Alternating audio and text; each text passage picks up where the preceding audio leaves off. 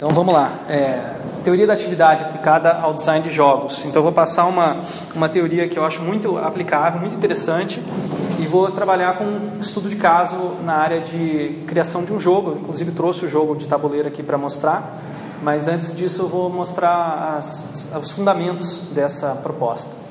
De onde vem essa teoria da atividade? Ela vem de uma, uma, proposta, uma proposta mais ampla chamada psicologia histórico-cultural, ela foi fundada pelo Lev Semenovich Vygotsky, que é um, é um autor extremamente conhecido na área de educação e na psicologia também. O contexto em que ela surge é o contexto de transição, é, a chamada Revolução Socialista que aconteceu na Rússia. É, eles tinham um sistema basicamente feudalista no século XIX. De uma hora para outra, eles tiveram que modernizar o país a partir dessa revolução e a transição para o comunismo. Então existia uma, uma, uma necessidade muito grande de que fossem repensadas todas as teorias, todas as abordagens, para que elas não tivessem nenhum resquício, digamos assim, da, do pensamento burguês. E aí, um dos, é, uma das áreas fundamentais assim de interesse para o comunismo era a educação. Então, o Vygotsky foi um dos pioneiros a tentar pensar uma teoria pedagógica é, a partir do pensamento marxista, né, materialista dialética. E ele, ele trabalhou com outras pessoas também, não foi um, um, um pesquisador isolado. Os principais colaboradores dele foram Leuchev, Alexei Leonchev e o Luria. É, eles tentavam combater uma, uma, um alastramento muito forte da psicologia mecanicista, que hoje é conhecida como behaviorismo, é, derivada aí do trabalho do Pavlov, que foi um anterior, mas contemporâneo também dessa, desses pesquisadores. Pavlov ele propôs ah, uma abordagem é, de estudo do comportamento humano que nem tinha inicialmente a aplicação na área de educação, mas nessa época, pela falta de, um, de uma, uma, uma teoria é, de educacional é, marxista, começou-se a utilizar a teoria pavloviana como é, uma teoria é, de educacional adequada para o comunismo, porque ela tinha um foco no materialismo. Né? Não tem para o Pavlov, né, para behaviorismo, não interessa o que acontece dentro da, do, da mente. É, o interessa é que você observa o que é objetivo, os estímulos objetivos e as respostas objetivas. Só que o, o Vygotsky vai dizer que isso não, não é necessariamente é, compatível com a visão marxista, que focaliza muito na história, no desenvolvimento histórico do sujeito e, da, e da, do comportamento dele. Então ele tenta é, construir uma psicologia que leva em conta tanto a história quanto à cultura é, em que tá, surge aquele comportamento. O experimento de Pavlov vale relembrar, né? aquele clássico em que ele coloca um cachorro dentro de uma sala, é, ele coloca um mensurador de, de é, saliva, né? quantidade de saliva, e ele toca uma campainha e depois de tocar a campainha ele dá a comida para o cachorro. E ele faz isso várias vezes até que o reflexo se torna condicionado. E quando ele tira a comida, né, o cheiro da comida, todo momento que ele toca a campainha, o cachorro começa a salivar, independente de ter comida. Então ele demonstra que o comportamento animal, nesse caso, ele pode ser condicionado é, para ter certos reflexos. Essa, essa teoria é bastante antiga, né? Uma, foi formulada aí no começo do século XX eh, né? e, e é, recebeu diversas críticas, principalmente do próprio Vygotsky. Né? Então, o Vygotsky, ao em, é, criticar Pavlov, ele vai dizer o seguinte: Pavlov ele propõe que você tem um estímulo, você provoca um estímulo naquele organismo e você tem uma resposta desse organismo. Se essa resposta não for o que você está esperando, foi incorreta, você dá um outro estímulo de correção. E aí pode ser uma punição, inclusive. Por exemplo, é, muitos experimentos com animais, você é, dá comida se a resposta for correta, ou dá um choque se a resposta for incorreta. Então, quando você dá o, o choque, você corrige para que a resposta seja correta para aquele estímulo. E aí, esse estímulo, através desse processo iterativo, torna-se condicionado. É, isso aí é o que o, o, o Vygotsky vai chamar de reflexo especular. Esses não são os termos do, do Pavlov, são os termos do Vygotsky lendo Pavlov e os, é, seus é, subsequentes pesquisadores. Então, basicamente, a visão de que o ser humano também aprenderia da mesma maneira que os, os animais, só que de uma maneira mais complexa, porque a quantidade de estímulos e a quantidade de respostas possíveis seria muito maior do que os animais, e também, por outro lado, você teria que ter muita, uma variedade muito maior de estímulos de correção. Depois vai ter uma, uma, uns pesquisadores que ainda vão trabalhar com behaviorismo, vão atualizar a teoria do Pavlov. Hoje em dia tem várias abordagens aí é, atualizadas, do, muito mais complexas do que isso aqui, tá? Mas para a época, o Vygotsky conhecia esse esquema bem básico, bem simplista, digamos assim, da, da análise comportamental. Eu sei que você está se mexendo aí, você está querendo falar alguma coisa, não? Fator brasileiro ali no meio, né? O brasileiro no meio?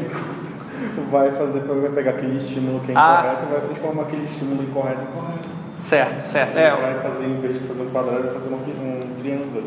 Então, o que você está trazendo é, é a questão do, da pessoa ter um, um estímulo uma resposta, é, ela tem uma resposta inesperada. Não é incorreto, é inesperado, simplesmente você não sabia que aquilo fosse possível, né? É, então esse, esse modelo ele é bastante simplista do comportamento ele sofreu várias críticas ele hoje em dia ele é meio considerado que um charlatanismo assim na psicologia moderna né mas existem como eu falei a psicologia análise comportamental ainda é uma teoria muito forte hoje na psicologia com as suas devidas atualizações mas para a época era isso que tinha tá Posso fazer só uma Claro. É, bem, bem rapidinho. Né? Uma vez eu li uma reportagem, uma descrição, era, acho que era uma reportagem, um veículo, que descrevia uma, uma experiência com macacos. Os macacos todos estavam dentro de uma jaula, essa jaula tinha uma pequena escadinha, né? Escadinha. Ah, e a, o chão da, da, da jaula era eletrificado. né? Então, assim, toda vez que o macaco pulava, uma, um dos macacos pulava na escadinha, é, ele recebia um choque. Tá? Então, eles ficaram condicionados. Dizer, não é o, o macaco que pulava na, na, na escadinha recebia o choque, era, era a jaula que recebia o choque. Tá? Então, as pessoas que estavam, os macacos que estavam na parte de baixo, que recebiam o choque. né? Demora um tempinho, eles começam a observar né, que o- quando alguém alcança a escada, a jaula inteira é eletrificada e os caras recebem um choque. Então toda vez que alguém se preparava para pular na escada, eles iam lá e desciam o sarrafo do cara, macaco, certo? Aí o que, que eles fizeram? Eles foram substituindo os macacos. Aquela leva inicial começou a ser substituída por uma nova leva. Tá? Curiosamente, aqueles macacos, não aqueles que estavam entrando, não sabiam por que ah, acontecia aquele problema. Tá? Porque eles pararam com o choque. Tá? Só que toda vez que uma, esse macaco louco ia fazer, ah, ia tentar alcançar a escada, os macacos iam lá e batiam nele. Tá? De tal maneira que, num determinado instante, eles tiraram todos os macacos antigos e deixaram só os macacos novos. Curiosamente, todos eles mantiveram a mesma ideia. Eu sempre achei que aquilo lá era algo fantasioso, não acreditei muito naquilo. Mas existe um experimento que foi feito no, no programa da Discovery, depois eu vou passar alguns links para vocês assistirem, chamado Jogos Mentais. E num desses jogos, eles tratam essa questão do condicionamento. Então, eles fizeram? Pegaram uma sala e colocaram várias pessoas, eram umas 10 pessoas. E tinha um ator lá, que era combinado. Tá? Toda vez que tocava uma sineta, um alarmezinho, o cara levantava. Tá? É, levantava. Eles estavam todos sentados, numa cadeira, assim, em círculo e tal, né? Aí o cara levantava. Bom, aí ficava aquele negócio, né? Pô, por que, que o cara levantou, né? Tal. E ele explicava que. Ah, dava uma explicação meio furrela, tipo assim, não, eu acho que toda vez que acontece isso, eles estão esperando que a gente vai fazer alguma coisa, então, então levanta. Bom, tudo bem, o cara parava o, o, o sinal, ele sentava. E aí, ah, começou a tocar, mais um levantava, outro levantava, os caras ficavam meio, levanta, levanta, todo mundo levantava. E aí, né, o, aquele negócio foi prosseguindo, né? Tocava o sinal, todo mundo levantava. Aí eles pegaram e começaram a trocar as pessoas dentro da sala. Exatamente como no caso do, do macaco. Tá? Certo? Eles começaram a trocar e tirar pessoas também. Né? De tal maneira que no final ficaram duas pessoas que não eram daquela leva inicial. Tá? não era daquele, daquele grupo inicial. Não é que tocavam a campainha, os dois levantavam e eles não sabiam explicar por que, que eles levantavam. Eles achavam que era uma convenção, ou que era algum tipo de comportamento. Então, é bem curioso, porque eu acho que isso aí. Esse tipo de comportamento que o André está citando é o que nos, a gente tem compartilhado com os animais. De fato, o cachorro do Pavlov, quem repetiu as experiências, obteve o mesmo resultado. Ele saliva o cachorro quando você toca a campainha. É, o reflexo condicionado ele existe nos animais e ele existe também como uma possibilidade dentro, do, dentro da cultura humana. Se você criar um experimento, você é, controlar várias variáveis, pode ser que aconteça esse reflexo condicionado e mais, que ele seja transmitido culturalmente. Exatamente. Agora, a, a diferença que existe da maior parte das atividades humanas e essa é que existe a palavra e a linguagem. Tá? O, a palavra e a linguagem dá significado. Então, quando você tem significado, ele é compartilhado, gera uma discussão e, provavelmente as pessoas não vão reagir da mesma maneira que reagiam. Nesses dois experimentos, tanto dos macacos quanto das pessoas na sala de reunião, a palavra, a linguagem não desempenha um fator preponderante na determinação do comportamento.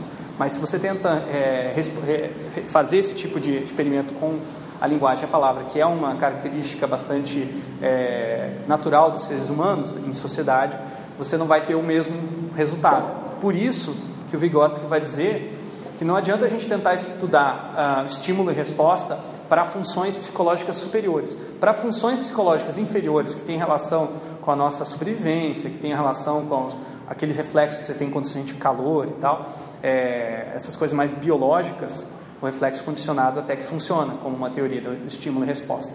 Mas para funções superiores, complexas, a maior parte das atividades que os seres humanos estão engajados, como por exemplo o aprendizado de uma escola, essa teoria ela não, não, não é não permite prever o comportamento e ter resultados consistentes. Então, a, os experimentos que eles tentaram fazer, ainda é, repetindo coisas que o Pavlov e os mecanicistas da época propunham, não, deu, não deram certo. Por isso, eles começaram a procurar outra maneira, através da linguagem, do signo especificamente. Então, Vygotsky vai formular uma teoria é, psicológica que se baseia nessa noção de que todo estímulo ele é mediado por um signo. Então, a resposta que você vai ter ao aquele, aquele estímulo vai ser através de um significado pessoal que você vai trazer, dar para aquele signo, só que esse significado pode e vai ser construído é, a partir das suas interações com as outras pessoas. Inicialmente você não sabe muito bem o que aquilo significa, mas conforme as outras pessoas vão trazendo ah, os seus estímulos, você vai é, configurando um signo. E esse signo pode ser compartilhado através da palavra, por exemplo, ou de gestos ou sinais. Tá? Então, essa mediação também é chamada de mediação simbólica, a teoria da mediação simbólica. Em termos de processo, vejamos um exemplo, como é que ocorre isso. Ah, a ideia da psicologia histórico-cultural é que os bebês eles não nascem com comportamentos, uma gama muito grande de comportamentos ah, geneticamente determinados. Pelo contrário, a maior parte dos comportamentos que o bebê vai desenvolver vão ser comportamentos que vão ser adquiridos socialmente com a convivência com os adultos ou outras crianças. E como é que a criança obtém esses comportamentos? Basicamente a partir de significados que são dados para ações inicialmente não intencionais da, do bebê. Então o bebê estaria lá é, na sua rotina de se mexer aleatoriamente. Então é bem é, característico dos bebês, você vê que ele se mexe, às vezes sem intenção, sem saber que está se mexendo. E quando a mãe ou o pai dá um significado para aquele movimento, como por exemplo, ele fez um movimento do braço em direção a um brinquedo, a mãe traz o brinquedo e fala: Ah, que bonitinho, você quer o brinquedo. E aquele momento, se você passar por esse processo novamente, né, é possível que a criança aprenda que o signo de apontar: Ah, eu quero aquele brinquedo. Então veja, é parecido com um reflexo é, condicionado, mas existe um signo que a criança vai construir na interação com, com uma, uma, um adulto, que pode significar apontar, pode significar outra coisa. Né? E pode transformar o significado de acordo com interações com outras coisas. Então a criança ela não, não é de primeira que ela vai é, re, responder daquela maneira é, específica. E pode ser que ela transforme esse significado também utilizando apontar para, é, ao invés de pedir coisas, para dizer onde as coisas têm que, tá, estar. Tá ou para fazer outros tipos de comunicação. Tá? Então, a linguagem basicamente é o, é o processo pelo qual se adquirem, né, o uso da linguagem é o processo pelo qual se adquirem é, comportamentos ah, na idade mais tenra, tá? mesmo que a criança ainda não entenda essa linguagem de completo. Então, uma das premissas básicas dessa psicologia sociohistórica é que o aprendizado ele surge da participação numa atividade com signos e ferramentas. E eu destaco aqui um exemplo muito bacana de documentação desse processo, né, que é o documentário Território do Brincar. Alguém já, já assistiu? Um documentário muito bonito, é, feito pelo Instituto Alana. Eles são dois pesquisadores que viajaram ao Brasil documentando brincadeiras de criança é, nas é, regiões mais remotas do país. Brincadeiras que a gente é, talvez tenha ouvido os nossos avós falar a respeito, que às vezes a gente não tenha tido a oportunidade de brincar. Eles foram documentar para que isso não se perdesse, digamos assim, na, nessa transição aí para a, a, a sociedade urbana onde as possibilidades de brincar livremente já são bem reduzidas. Então, é, é uma dica muito interessante assistir esse documentário Território do Brincar para se inteirar e ver mais essa, essa, esse processo de aprendizado. Então, no caso dessa foto, você tem essas crianças brincando. O que, que vocês imaginam que elas estão brincando? Hã? Fazendo castelinho? Alimento. Fazendo alimento. Por que, que você acha que é alimento? É, tem as panelinhas, elas estão colocando dentro aqui, tem essa que está mexendo, né? Então o que, que acontece? Você observou e visualmente essa atividade se parece com a atividade de cozinha. Né? Então não é à toa, essas crianças elas estão brincando de cozinhar, é, mas poderiam estar usando os mesmos brinquedos para outros propósitos. Né? É, e por que, que a criança resolve brincar de cozinhar? Porque ela vê a mãe cozinhando, e, mas ela não pode cozinhar. Né? Então ela quer entender, quer participar dessa atividade, então ela cria uma brincadeira para isso. Esse processo de aprendizado ele é descrito, tem uma, um mecanismo fundamental que o Vygotsky descreve, é, que é o processo de internalização. Essas ferramentas que vocês viram na mão das crianças, essas, esses utensílios, eles são. Às vezes a criança não entende muito bem o que é uma panela, para que serve uma panela mas pela interação que ela tem com a panela, ela pode adquirir o signo da panela. Então a, a panela em si, ela não serve para cozinhar para a criança, porque ela não sabe como usar, mas ela pode servir para entender o que, que é cozinhar. Então esse processo de internalização das ferramentas para o signo é uma das é, principais é, contribuições que o Vygotsky dá à teoria educacional, também conhecido, depois fica conhecida como é, pedagogia construcionista. Então a pedagogia construcionista enfatiza muito que é os objetos, o papel dos objetos no aprendizado. Então é, são usados diversos jogos na, nessa abordagem para que a criança passe por esse processo de internalização. O jogo ele traz uma ferramenta que provoca a formação de um signo. E esse signo pode ser utilizado depois pela criança para resolver é, problemas em outras situações similares ou bem diferentes. O exemplo mais clássico de internalização que o próprio Vygotsky dá é o processo de aprendizado de contar, é, de somar especificamente, utilizando primeiro os dedos. Né? Então a criança ela, ela aprende, ah, eu tenho 5 mais 2, então dá 1, 2, 3, 4, 5, 6, 7. Primeiro ela faz nos dedos, porque a, a, a professora ensina a fazer isso, ela mostra como fazer nas mãos, ela toca os dedos, então os professores são treinados para tocar o dedo, para justamente focalizar no concreto. A criança entende os dedos dela, ela tem percepção, e ela precisa aprender uma operação matemática que é algo abstrato que ela não tem contato. Então você parte do concreto para chegar à abstração.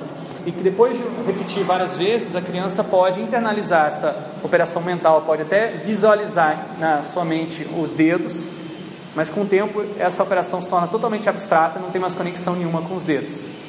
Uma outra ferramenta que pode ser utilizada nesse processo, principalmente para somas e, e operações mais complexas que envolvam numerais maiores do que cabem na sua mão, é o ábaco. Por isso que ele está aqui do lado. E por isso que ele é tão associado a abordagens construcionistas.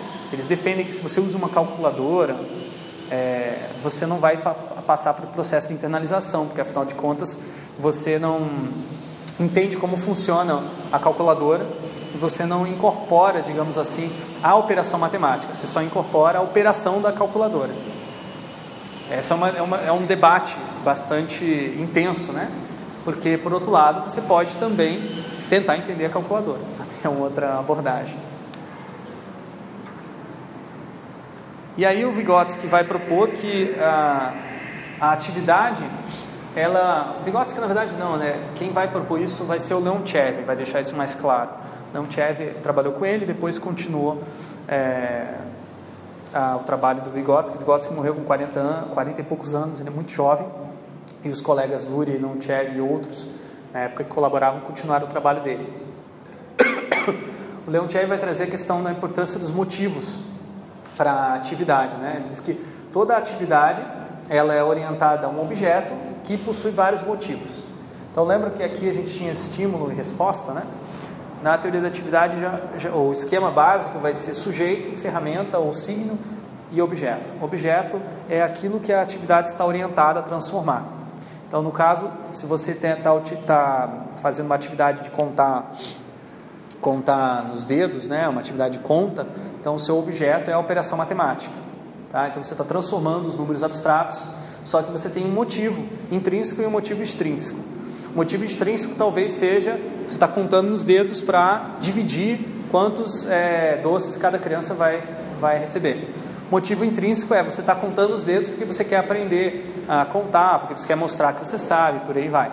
Tá? Então, é, o motivo é uma é uma categoria muito importante para a teoria da atividade, porque ela se baseia que a atividade surge a partir desse motivo. E não existe uma atividade que não tenha um motivo.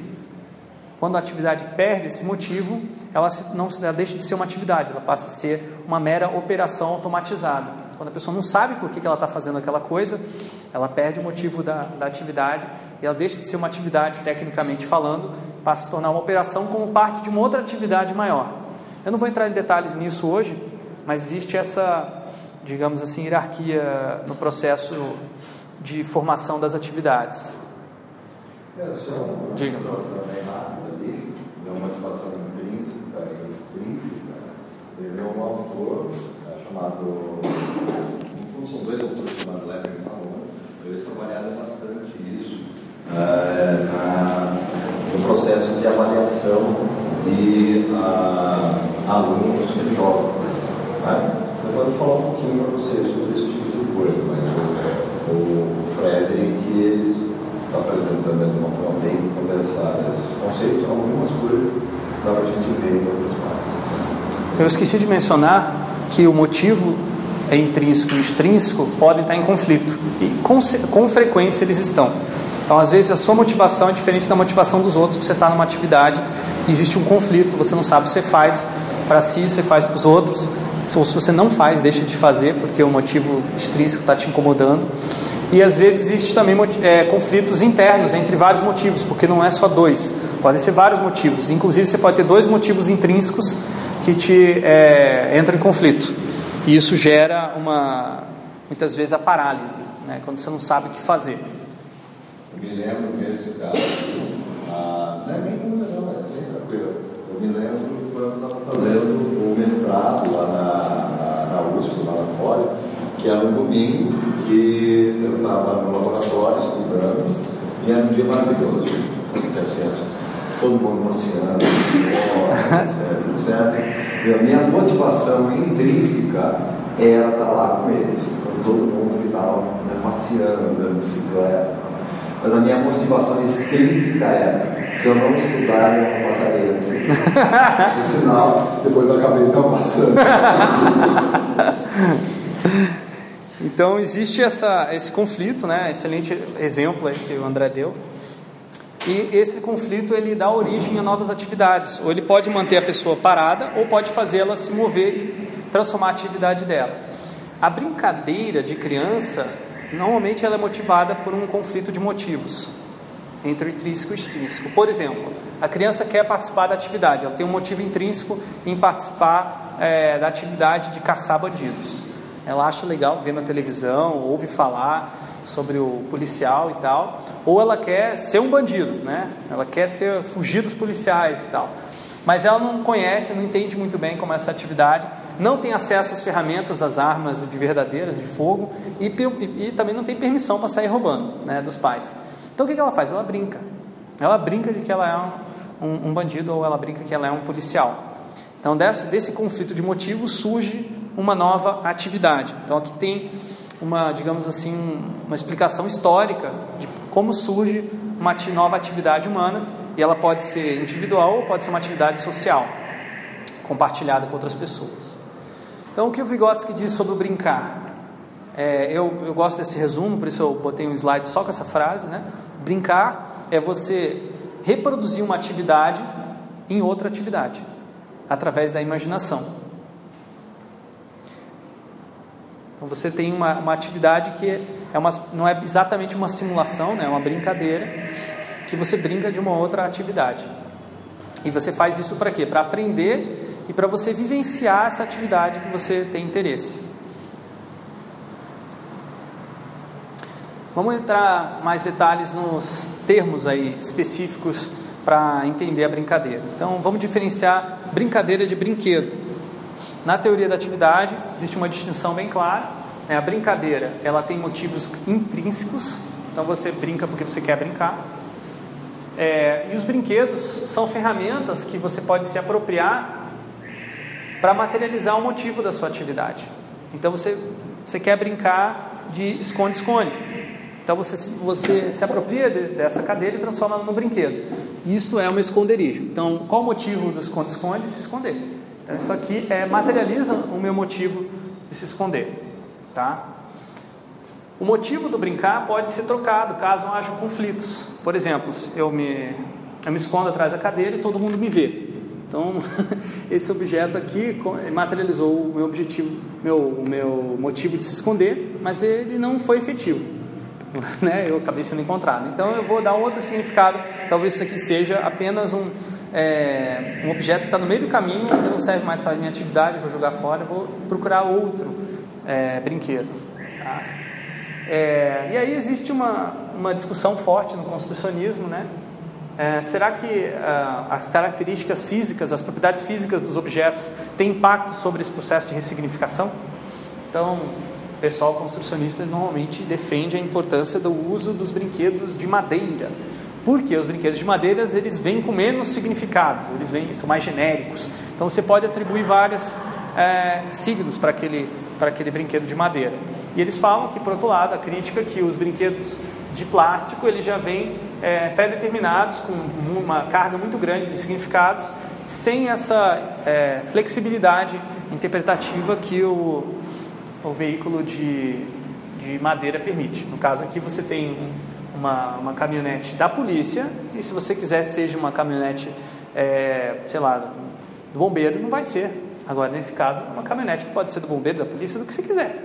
Né? Essa é a crítica que se faz, que os construcionistas costumam fazer. Na minha, o que, que vocês acham? Vocês concordam com essa, com essa teoria? Com essa teoria não, com essa crítica? quando eu era criança, eu preferia ter muito Lego do que ter qualquer outro tipo de brinquedo. Porque justamente o Lego me fazia poder criar o brinquedo que eu queria. Agora, eu não sei até que ponto vocês hoje conseguem ter uma criatividade de olhar para aquela carro de policial. Dizer, não, isso não é mais um carro de policial, isso aqui é o carro, como falou, de bombeiro mas ali, então, ali eu acho que é muito comum, né? Tem uma. Ela consegue dizer, ah, esse aqui é o carro agora é do policial, esse carro agora é do governo, esse carro agora é do fazendeiro, coisa assim. Eu não sei até que ponto as, as crianças hoje elas têm essa, possibilidade. Uma coisa comparar é, a brincadeira dos meus pais, as minhas e dos meus filhos, por exemplo. Eu, eu creio que as, as crianças, é, elas, como elas são nossos nossos frutos, né? Elas vão tendo é, outras habilidades, né? habilidades ainda mais lá na frente. É, por exemplo, a gente não colocou aqui, mas um, né, brinquedo digital, né? Como é que é se dá essa relação, né? Já é uma outra, um outro nível, né? Apesar de tudo isso, as crianças jogam o Minecraft e criam coisas inacreditáveis lá. É. Então, Quer comentar? em parte a teoria está, está certa, eu acho só que, por exemplo, ela cria mais o, carro de plástico, né? ela cria talvez um pouco mais de complexidade. Ela filtra, assim, ela vai ter uma, ser uma barreira a mais para o lugar, mas pelo que eu vejo, agora sendo na prática, o que a criança faz? É o modelo verde, o modelo é cor de modelo. Existe é. uma outra etapa, eles podem mudar essa etapa. Quando eles querem mudar, tudo no mesmo. É. Então, assim, só que, olha, é mais condicionado. Se você seguir as regras, não poderia ser. Mas ele muda, né? não vai ser o modelo verde, não vai ser. A gente está exposto a muito mais símbolos né, é. do que antigamente, né? é exposto a poucos. Né? É, a gente não via, a gente via um tipo só de ícone de policial. Hoje as crianças têm aí um monte de ícones que simbolizam também policial. Sim. É, quando eu era criança, eu achava um saco o brinquedo de madeira porque não tinha, não tinha graça, não tinha. Você olhava, achava palha, não tinha, não tinha emoção. Veja, até o formato aqui da, né, do, desse carro que já dá ideia de dinâmica, de poder, né, de força. Traz, já traz um monte de elementos bem mais interessantes para a minha brincadeira do que aqui, né? Que exige um monte de esforço, de imaginação que eu não quero ter porque meu foco não é esse. Talvez brincando, né? O segundo já, já, já vem com storytelling, você uma. É. Né? Por exemplo, sei lá, se fosse, fosse para mim, fosse lá dois bonecos, só só esse aqui é mais bravo que esse, sabe? Você quer saber no rosto do boneco. Se fosse ele, claro, dois bonecos de madeira, sem, sem rosto, tá? sem, sem uma roupa definida, tá? Ah, esse aqui pode ser, uma hora esse aqui pode ser mais bravo que esse, uma hora esse aqui pode ser. Então, né, o, o no caso ali, os brinquedos mais atuais, recentes, né, duas situações talvez eles trazem essa característica mais de. Ele, ele condiciona mais, ao mesmo tempo ele possibilita a fazer interpretações daquilo que ele está vendo. Olha, eu, eu posso comparar da, com meu filho. Meu filho ama esse tipo de brinquedo. Eu odeio esse tipo de brinquedo. Isso porque eu fiz a reflexão, enfim, quando estava educando ele, e expus ele mais a brinquedos de madeira. E eu sempre expus o brinquedo de madeira com a, a seguinte prerrogativa: faça do que se quiser esse brinquedo, desmonte, monte outros. Então ele nunca usou o brinquedo como era veio da de fábrica. Ele sempre desmontou e montou outros. E com esse tipo de brinquedo é muito mais difícil fazer isso. Isso é fato. Mudar as peças, é, desmontar, montar outros, como, é, e misturar com outros brinquedos, o carro, os brinquedos de plástico são muito mais pobres nesse sentido. Mas eu acho que não existe nenhuma característica física é, dos brinquedos que interfira no processo de significação. Existe, claro, é, nesse processo físico de montagem, de, que interfere, mas eu concordo com a tua visão de que a criança, se quiser, ela vai transformar o carro é, de polícia em carro de bombeiro e é, depende do, do, interesse dela, do, da motivação dela intrínseca.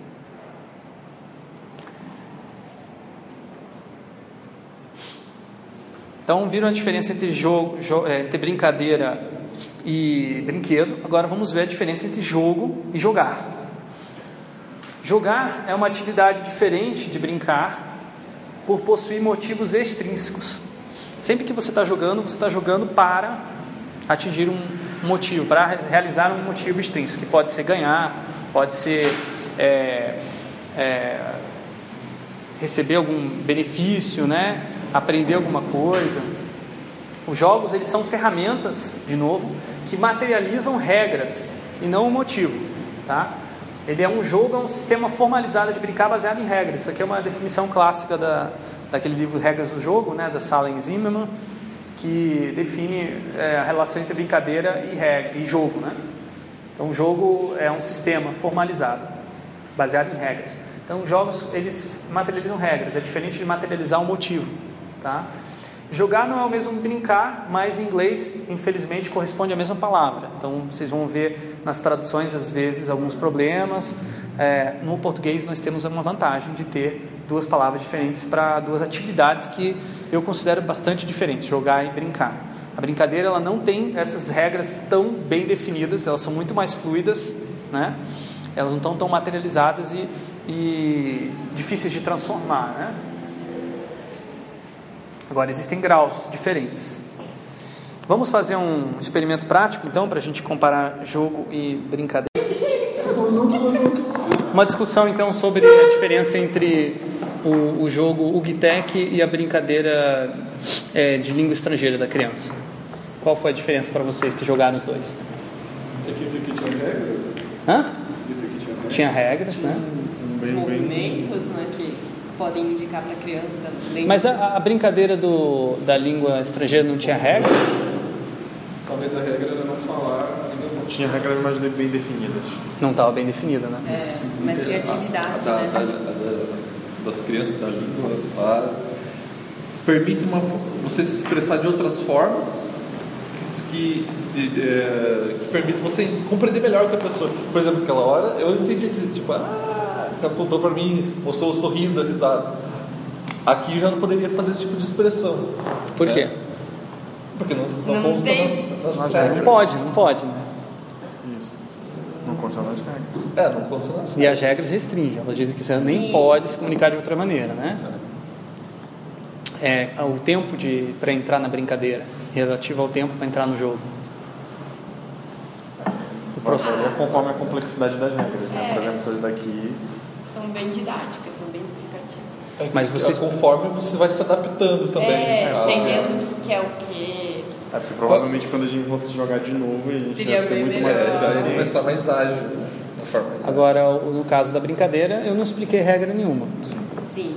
E como é que vocês descobriram que- como que tinha que jogar? O que que vocês pensaram a princípio quando eu comecei a falar? Pela insistência naquele. por, por comunicar-se daquela forma. Né? A falar daquela forma que. Está acontecendo ali a, a resposta automática, acho que é responder igual. Então, Entra na brincadeira ali. Mas vocês não sabiam qual era o propósito. Não. E inicialmente Era deve, criatividade. inicialmente vocês devem ter ficado talvez confusos. Por que, que ele está falando desse jeito, né? Vocês não sabiam qual seria a brincadeira, né? Sim. Será que isso faz parte da brincadeira? Será que não? Ou será que eu não entendi o que ele estava falando? ele falou português, né? Então o jogo tem característica de ser mais claro, É. né? explícito em relação à brincadeira, né? E o que mais? Em relação ao aprendizado, processo de aprendizado no jogo e na brincadeira. Eu percebi o nível de ah, fase, sabe? Eu achei complexo. Porque você tem que se movimentar, se interpretar, falar uma língua que você não sabe, logo de início, e tentar transmitir isso da melhor forma possível. Seria achei- uma imaginação É. totalmente reconstruído, né? Sim. Então, teria que ter muita coordenação motora, não pode ser para crianças muito pequenas, né? Conseguir falar aí. É mais complexo, né? E a criança tem que saber inglês já, para conseguir. Um detalhe importante é que a, o significado da- da- das palavras, né, ou do que você pode falar, no, no caso da brincadeira, vem da própria brincadeira, né? Você não precisa de um manual de instruções, numa, Isso. Sim. você não precisa ter uma tradução entre as regras e o comportamento atual. É uma coisa mais fluida que você vai ajustando o comportamento ao comportamento da brincadeira. E o jogo ele tem uma, um certo. A regra impõe um certo. Impõe um certo, certo e errado. Impõe um certo e um errado. Uma. uma assim, condições. né? A brincadeira é, é totalmente aleatório desde que a pessoa, a outra pessoa que esteja brincando com você, eh, se deixe levar também pelaquela construção. É. Outra coisa na brincadeira é que quando vocês hesitaram em falar em, na, na- na língua estrangeira, vocês falaram em português, ao invés de eu interromper vocês e falar não vale, vocês estão quebrando a regra, eu continuei brincando até vocês entrarem. Né? Alguns entraram, outros não entraram. Aqui no jogo não. Quando você faz uma coisa que está contra a regra, você quebra a, aquela regra e isso se torna um- uma, uma ação dentro do jogo que tem uma consequência. Existe um, um antropólogo holandês chamado Huizinga, no Brasil conhecido como Huizinga, que escreveu Homo Ludens, que é uma obra famosa do, do- da, da- pesquisa em jogos, que ele fala que existe um círculo mágico quando as pessoas estão brincando e jogando. O problema é que ele usa a palavra spelen, que no holandês, assim como no inglês, não é diferente, né? a mesma palavra para jogar e brincar.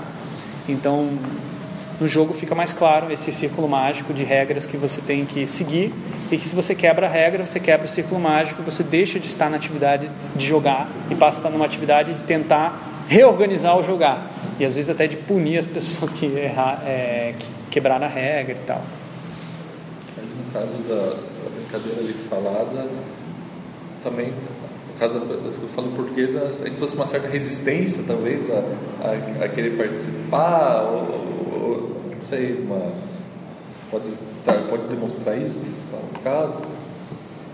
Eu tive essa, essa impressão, assim, que quando, por exemplo, começou a falar daquela forma, aí, sei lá, alguns de nós davam risada, falavam, nossa senhora, ou lá, fazer qualquer comentário assim, parece que é uma sei lá, como se a pessoa tivesse sentindo meio constrangida estar fazendo aquilo. Porque assim. você se expõe, né? É. No caso daquela brincadeira, você não tem uma ferramenta externa que você possa, é, digamos assim, investir de sua personalidade de criar um distanciamento. Por exemplo, aqui no caso, vocês têm inclusive o TACAP. Ah, agora eu não, eu não sou eu mesmo, eu sou uma pessoa que estou com o TACAP, eu, sou, eu estou encarnando o, o Homem das Cavernas, então não, não reparem se eu parecer ridículo, estranho, né? Mas na brincadeira da língua estrangeira, você fica nesse. Você não tem como distanciar isso e você fica na dúvida, né? O que, que eu faço, tal, como é que eu me distancio. É, é, bem provável que quando todo mundo entre na brincadeira fique mais fácil você se sentir à vontade. Agora, no caso do jogo, ele materializa as regras, né? ele materializa esse processo, ele permite que você se coloque no outro papel de maneira mais é, explícita abrindo a possibilidade de você se tornar mais, ficar mais à vontade, dentre outras coisas. Legal? Sim. Então, acho que a gente podia fazer um intervalo, né? O que, que você acha? Não sei nem que horas são. São 3h40. 3h40. Pode ser. Pode ser? Pode ser. Fazemos um intervalo. 20 minutinhos para você. Então a gente avaliou aqui a diferença entre jogos e brincadeiras e eu vou destacar a questão do motivo, né? A gente já tinha levantado isso, mas aqui fica nesse quadro bem didático. O motivo para brincar é intrínseco. Por que, que é, você queria perguntar para uma criança por que, que ela está brincando, ela vai falar, porque eu gosto de brincar. Ou ela vai falar, ela, eu estou brincando porque o boneco gosta de brincar. Ou ela vai dizer, a minha boneca está com fome. Aqui tem diferentes níveis de consciência a respeito do próprio brincar. Né? Aqui a criança não está consciente de que ela está brincando, ou ela está dentro do, do, do brincar, né? E aqui ela está falando do brincar a respeito da relação dela, né? Ela consegue se ver de fora brincando. Agora, os motivos para jogar são extrínsecos. Você quer se divertir, passar o tempo, distrair, ou socializar com os amigos, ou desenvolver uma habilidade, ou aprender algo. É um jogo, ele, ele tem o jogar, né? Ele tem uma outra motivação. E essa Diferença de motivação é algo que as, os pais estão tendo bastante dificuldade de entender e de lidar quando se trata dessa, dessa transformação que nós estamos tendo de uma cultura do, do brincar para uma cultura do jogar. É bom, né? Por causa e aí você vê que nos Estados Unidos a quantidade total de horas que as crianças passam jogando videogame já supera a quantidade total que elas passam na escola. É, no Brasil acho que não é tanto assim, mas está crescendo. Professor, o ele dá alguns momentos de ter muita tela, não sei se você já viu, você recomenda que fale, dependendo Isso, isso, é, algum, tem alguns jogos que recomenda que você vá se distrair lá fora, vai, vai se exercitar e tal, né? Então aqui a criança, a criança recebe a recomendação da mãe brincar lá fora e a criança vai jogar lá fora, né? Porque brincar já não faz mais é, sentido, ela não tem mais a motivação para brincar, né? O que, que acontece? Eu tenho feito uma análise é, cultural do processo de transição das brincadeiras para os jogos. É uma formalização que tem acontecido. Várias brincadeiras tradicionais estão sendo formalizadas em jogos. É, o jogo do é, Angry Birds nada mais é do que a brincadeira do estilingue, né? É, ou The Sims nada mais é que a brincadeira de boneca, hum? só que formalizada. O problema da formalização é que esses, fica mais difícil da criança desenvolver motivos intrínsecos de ela, dela jogar porque ela quer, é, porque ela tem, ela conseguir investir um motivo dela no jogo. O jogo já traz uma série de motivos já embutidos, uma série de regras embutidas que fica difícil da criança ressignificar. Claro, ela pode, mas é um pouco mais difícil do que num esquema mais fluido, uma, uma estrutura mais flexível como era tradicionalmente. Para a transmissão da cultura da criança, que a, a, as brincadeiras são talvez os principais veículos de transmissão cultural daquela cultura particular da criança, que, que é aquela, o que as crianças pensam, fazem, cultivam quando elas não estão na frente dos adultos. Que é só um jeito de falar, jeito de brincar, visão de mundo, que acaba não se transmitindo através dos jogos digitais, tá? com raras exceções. Aí talvez a exceção maior seja os jogos que permitem customização ou criação dos seus próprios jogos, Scratch, por exemplo. Eu acho que daí já começa a voltar a esse, a esse essa transmissão cultural se torna possível. Mas aqui não, a criança não consegue usar o The Sims para transmitir a cultura da criança para as outras. Então, essa cultura da criança está meio que ameaçada. Tá, eu até comentei da, do, do, exemplo da brincadeira do Adoleta, né? que é a Adoleta, Le Petit, Le Colat, Le Café com Chocolat, que é uma transmissão que vem cultural que vem aí desde a época da colonização francesa no Rio de Janeiro. Então essas regras que os jogos criam não motivam os jogadores. Os conflitos que é, a execução das regras é, permite, aí sim isso motiva. Então muitas vezes os é, projetistas de jogos focalizam muito nas regras. Vou, ah, vou, vou desenhar uma mecânica aqui, vou desenhar um, um, uma dinâmica, vou desenhar um, um efeito, um visual, uma, uma característica específica, né, materializada do jogo que vai motivar. Não vai. O que motiva, segundo a teoria da atividade, são os conflitos que podem surgir a partir desses elementos. Então não é que a regra não tem o seu papel, ela tem, mas não é dali que surge o motivo. O motivo surge do conflito. Esse conflito é intrínseco e extrínseco, como eu falei, que cria uma nova atividade. É, essas as regras, eu estava falando, né, que os jogos elas não podem ser modificadas, mas elas podem ser burladas. Por exemplo, se você tem um motivo aqui de jogar, tem a fase chegar ao final, mas você introduz um outro motivo. Eu quero extrair o máximo que eu posso desse jogo, quero avacalhar com o jogo, então você descobre um exploit. Né, que é, por exemplo, no Mario, se você pulasse numa posição bem específica, numa fase bem específica, ele ficava eternamente pulando em cima dessa, dessa tartaruguinha e ganhando ponto que geraria vidas infinitas no jogo. Alguém descobriu isso, compartilhou, um exploit. Né? Existem outras maneiras também de você trapacear nos jogos explorar os seus, os seus limitações, mas é difícil investir outros motivos nos jogos. Então esse conflito que existe entre o motivo que você quer colocar e o motivo é, que as outras pessoas estão trazendo, ou que você está trazendo e o jogo está trazendo, isso pode criar uma motivação para jogar mas pode, em alguns momentos, também desmotivar, se não houver como você trabalhar esse conflito e expressar ele. Aqui no caso, nós temos o Mario Kart, que é um jogo que bastante competitivo e que o fato que motiva as pessoas a jogar é o, trazer os colegas e criar um momento de competição é, com várias várias reveses e sorte, né? situações diversas que acontecem durante o jogo. Então o motivo é estar com os colegas, não em si o jogo não motiva, ele motiva quanto uma ferramenta para uh, estar junto. Então vamos aos detalhes dessa teoria da motivação. Existem várias teorias da motivação, uma dela, uma bem conhecida que o André trabalha bastante é a do Mihaly Csikszentmihalyi, que é a teoria do fluxo.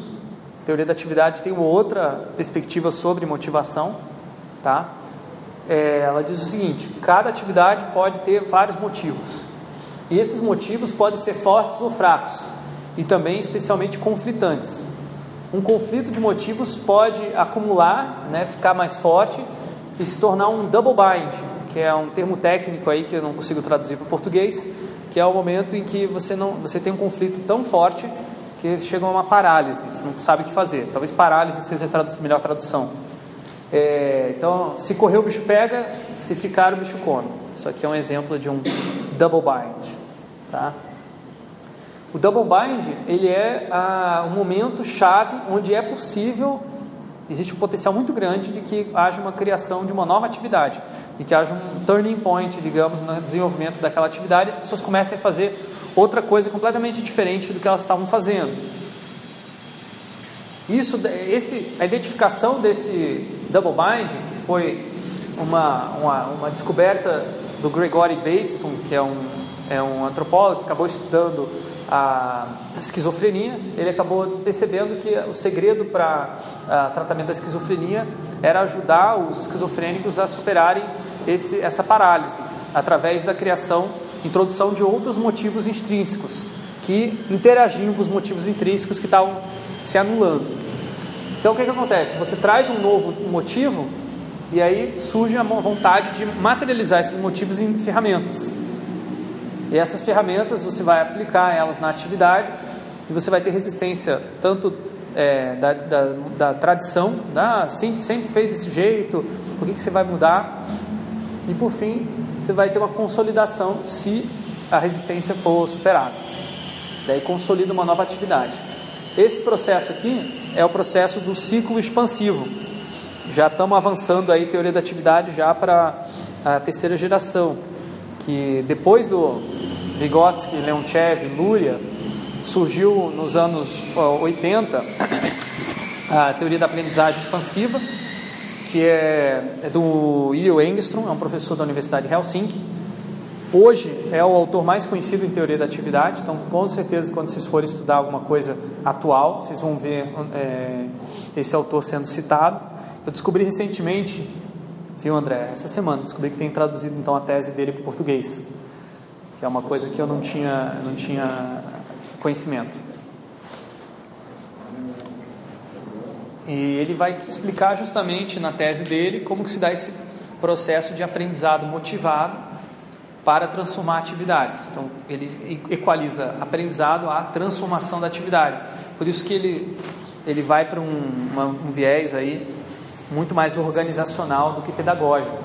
Ele vai estudar o aprendizado nas organizações, nas empresas, tem muito mais a ver com é, o trabalho que a gente faz com jogos na, nas empresas, né, que eu já vou mostrar para vocês, do que o trabalho original do Vygotsky. Mas eu acho importante voltar ao Vygotsky, porque ali está a base, o alicerce, que o próprio Engstrom vai se basear.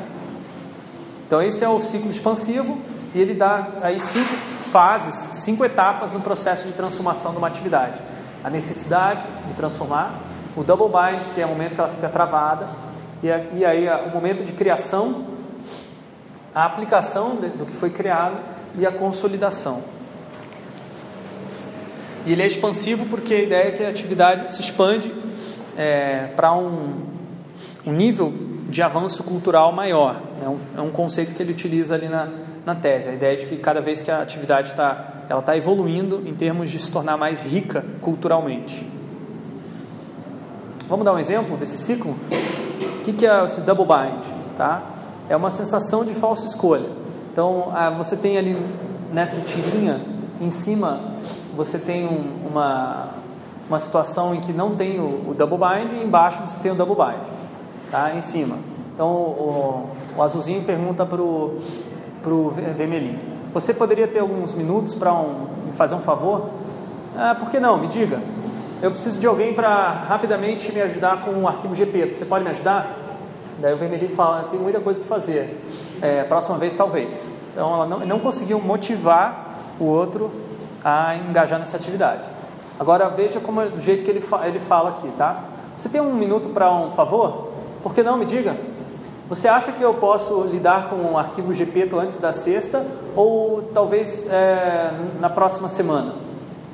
Bem, eu acho que eu tenho um monte de coisa para fazer, então eu acho, eu acho, ah, você, né? Eu acho que eu vou ter que terminar isso na, na, na próxima semana, né? Então, o que, que acontece? Aqui, ao invés dele, dele é, dizer faça, pô, você pode fazer, que pode gerar um não, ele coloca, introduz um conflito de motivos. Você vai conseguir fazer para hoje ou para a semana que vem, né? Então, aí ele fica na dúvida e nessa dúvida ele não, se preocupa, ele não percebe que ele não teria a opção de dizer não. Então você cria artificialmente uma, uma situação de conflito de motivos ali para é, motivar o sujeito a fazer a, a engajar-se com a atividade. É engraçado que eu me lembro da, vezes que tinha um pessoal que pedia esmola, que eles usavam uma técnica que eu achava interessante. Eu chegava e falava assim, você não tem cinco reais para me dar para eu comprar prática dele? Mas as pessoas iam falar, não, não tem, então. Mas aí, e um real, você não queria? Você está pensando, bom, entre 5 5 e 1, ah, tudo bem, certo. Só que ela, é, é, era essa a lógica, né? Se o cara tiver, você não tem dinheirinho, não dá? Não, não.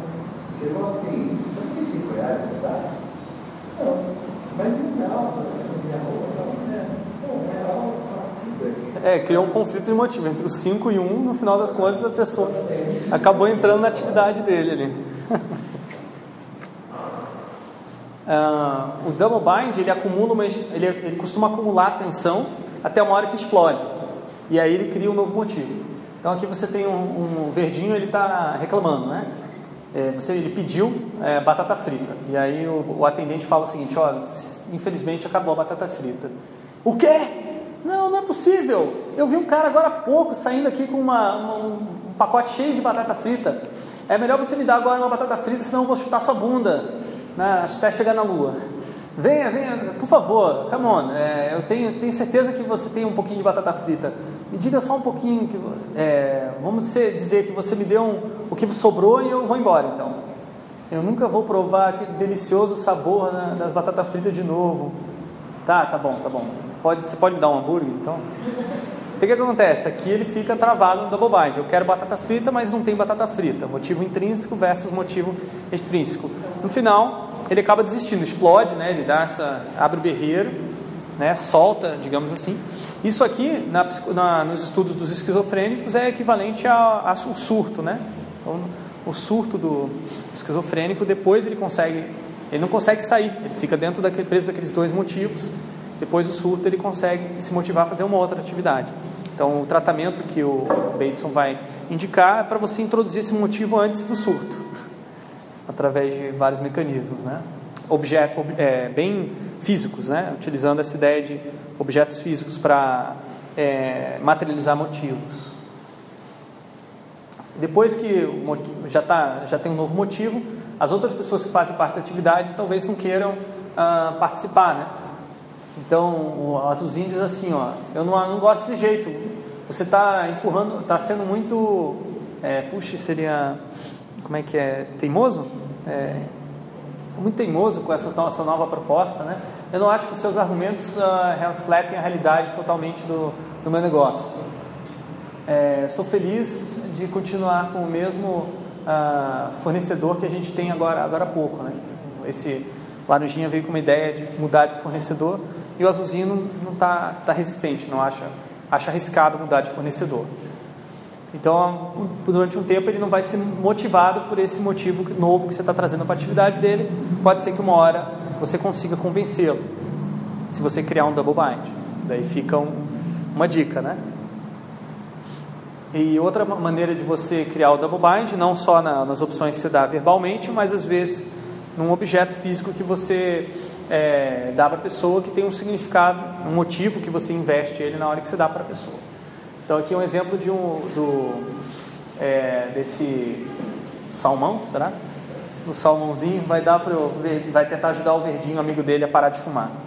É, é, essa, esse será o seu último cigarro? Sim, sim. Ah, então vai ser um grande desafio, né? Você mudar de parar de fumar, né? Não se preocupe. Um mês depois, está fumando de novo. Tá? Então não conseguiu. Agora, olha só a dica: se algum amigo teu falar que vai parar de fumar, faça isso. Tá? É, Salmão diz assim: Ah, se, você, se é o último cigarro que você vai fumar, você posso sugerir uma coisa? Claro. Vamos fazer o seguinte: eu, é, me dá 200 dólares agora. Eu vou te devolver esses 200 dólares daqui a um mês se você não se, fumar nenhum cigarro. Pô, massa. Daqui a um mês está o teu amigo lá cheio de olheira e tal, que não fumou nada porque ele, você está você tá devendo os 200 dólares para ele. Então você criou um, um vínculo físico, né? um, um, artefato, um objeto que é, materializa aquele motivo que vai lembrar o seu amigo o tempo todo de que ele tem que parar de fumar, porque ele tem que ganhar de volta os 200 dólares dele. Truquezinho bem interessante. Eu conheço um monte de gente que não diria que é o último cigarro, também não me daria 200 dólares. É difícil motivar essa transição, né? O double bind do, é, da pessoa, da pessoa que, que, fuma é, é aquela. Eu sei que faz mal fumar, vai destruir meu.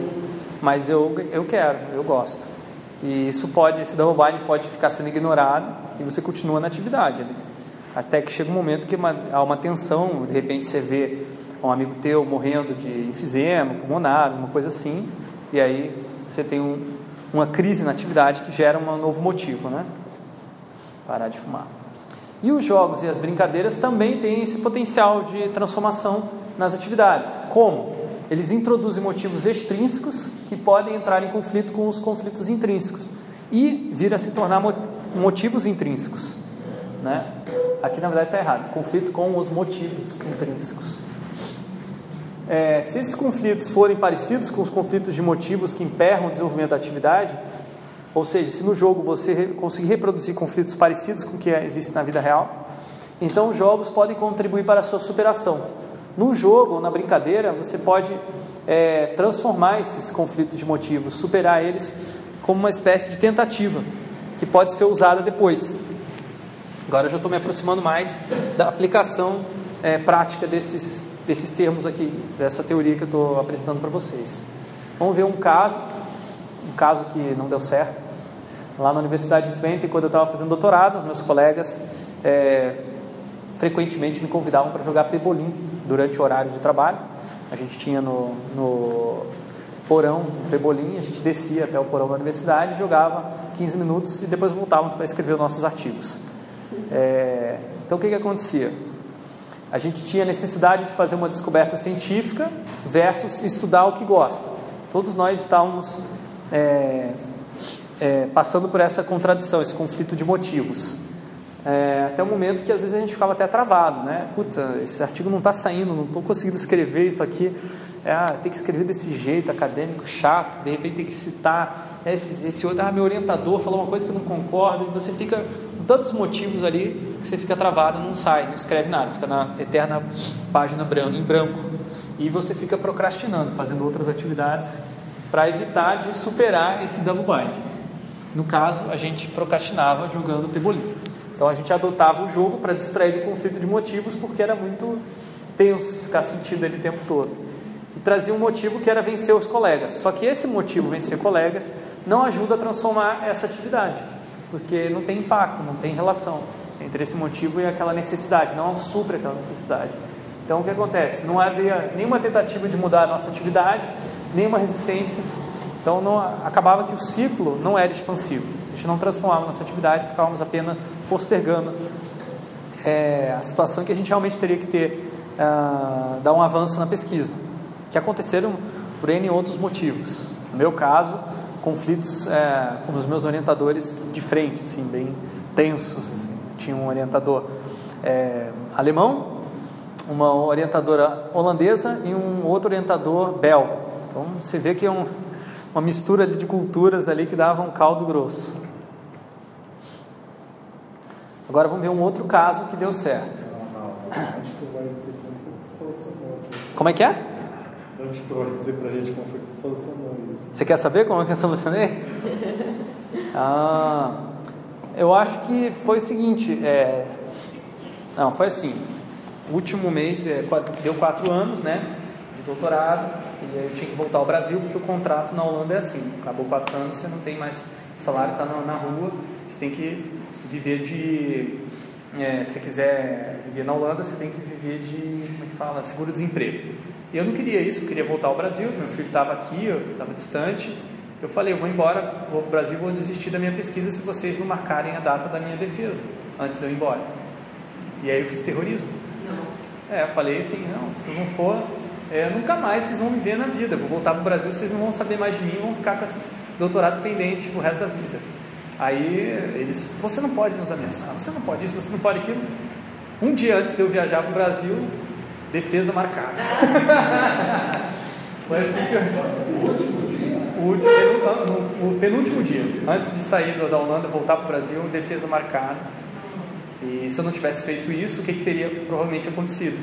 Eles iam me manter no ciclo de escrever artigo, publicar artigo por muito mais tempo eu imagino, até que eles tivessem certeza de que a, a tese seria defensável. Estavam com bastante preocupação por não conhecer a minha área específica em detalhes, que eu ia conseguir me defender.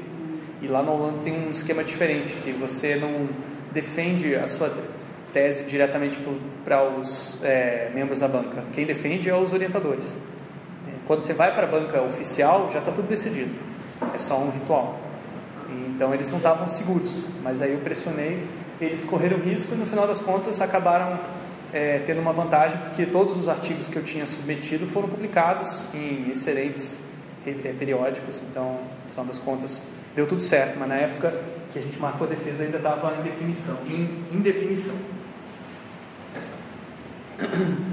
Um outro caso aí que deu certo. Quando eu era criança, é, eu brincava de que não podia pisar nos raios laser disparados pelos cantos das calçadas. O vídeo já brincou disso aqui? Não, foi preto e branco. Eu ficava imaginando, é, preto e branco tem também, mas tinha calçada que não tinha preto e branco, daí eu imaginava esses raio laser, né? E isso aqui é, é, é um processo que começa com uma necessidade de ir à escola versus a mesmice do caminho. Eu ia junto com meus irmãos para a escola, minha mãe, a partir dos 10 anos, já não ia mais junto com a gente. E aí ficava com ataques de preguiça aguda, double bind. Ah, não quero ir para a escola, ah, que chato ter que andar para ir para a escola. E às vezes a gente ficava brincando, eu e os meus irmãos, e nem íamos para a escola, chegavam atrasados e tal. E aí a gente começou a brincar dessa brincadeira do raio laser, né? criou um novo motivo que tinha a ver com o caminho. E convidei meus irmãos a brincar, eles começaram a se engajar na brincadeira e com o tempo ir para a escola significou brincar de pular os raios lasers. E isso motivou bastante nós por vários anos a ir para a escola. Então o ciclo expansivo transformou o significado da atividade de caminhar até a escola. Xará, achei interessante você fez lembrar. Eu trabalhei na Ecotec, eu tinha um chefe, e nós saímos muitas vezes em grupo para ir almoçar. Ele era extremamente metódico. Então ele sempre queria ir pela mesma rua lá em São. Paulo, tem alguns restaurantes que estavam na lista dele. Nós, uma vez, queríamos ir a um outro restaurante, mas não era um restaurante vegetariano. Uhum. Nós ficamos insistindo, insistindo, insistindo, até um dia que saiu um bloco muito grande de pessoas e, e aquele bloco ia para o restaurante no caminho, é, restaurante vegetariano, no caminho diferente do que ele fazia. E aí, acho que sim, a gente puxou ele e tal. Aí no outro dia, ele queria ir no restaurante vegetariano pelo caminho que, a gente, que ele tinha mudado. Ele não queria mais mudar o caminho, entendeu? Ele queria que aquele caminho novo que ele tinha feito se transformasse o caminho que ele faria usualmente o resto da vida. Caramba! É, isso. é, é engraçado isso, né? Como as pessoas não, não refletem sobre essa questão de mudar alguma é, ela, essa pessoa é uma pessoa que quer materializar um motivo ali para se sentir talvez é, segura de que ela está motivada para andar, porque ela precisa ter um significado. Andar sem ter um objetivo, né, sem ter, sem saber para onde que eu estou indo, é uma coisa que tão ameaçadora que dá medo, né? Fazer uma, uma explicação psicológica da coisa, mas eu achava muito curioso isso. Né? Sim. Que, como é que tem pessoas que realmente não não fazem esforço nenhum para mudar a rotina. Sim. E elas têm, têm acho que meio chefe a rotina em si. Um detalhe importante é que eu não, não criei esse motivo intrínseco para lidar com o motivo extrínseco, do tipo, eu não estava motivado para ir para a escola, eu estava motivado em aproveitar o momento que eu tinha que caminhar, entendeu? Então eu não fiz isso é, de caso pensado. Então, o que é essa expansão que o Engstrom fala no livro dele, Aprendizagem Expansiva? É quando existe um conflito de motivos que é resolvido de maneira diferente do que seria fora dali. Então, você está pensando, olha, vou fazer diferente esse caminho, né? E depois de jogar brincar, é possível você olhar para trás esse conflito de maneira distanciada e ver como que você resolveu e como você poderia ter resolvido de uma outra maneira. Então, o jogo às vezes ele deixa resultados como resultados quantitativos, às vezes no, no, no tabuleiro você tem rastro das suas atividades, né? E essa resolução pode ser usada fora do jogo ou da brincadeira para expandir uma atividade de fato. Com base nessa, nessas é, formulações teóricas que eu mostrei para vocês, eu tenho trabalhado no modelo de mudança organizacional baseado em jogos, que é, passa por é, quatro fases. Primeiro, você joga um jogo com equipes que têm uma dificuldade qualquer de trabalhar junto. Essa dificuldade é um conflito de motivos. Depois você reflete sobre os comportamentos e conflitos que manifestaram-se no jogo, faz uma relação entre o conflito do jogo e o conflito da realidade para ver se existe similaridade e diferença. Você gera ideias e comprometimento para superar essas dificuldades depois de jogar, né? Poxa, se esse conflito é parecido no jogo e a gente resolveu assim, por que a gente não pode fazer isso na vida real, fora do jogo? E aí você seleciona uma dificuldade mais profunda para jogar de novo um outro jogo. E você cria um jogo adaptado, ou você é, adapta um jogo existente, ou você a, a, se apropria de um jogo para começar o processo de novo. É, na primeira fase, é, você tem um, um, nível de dificuldade fácil, né, quando os conflitos são levados para o lado pessoal.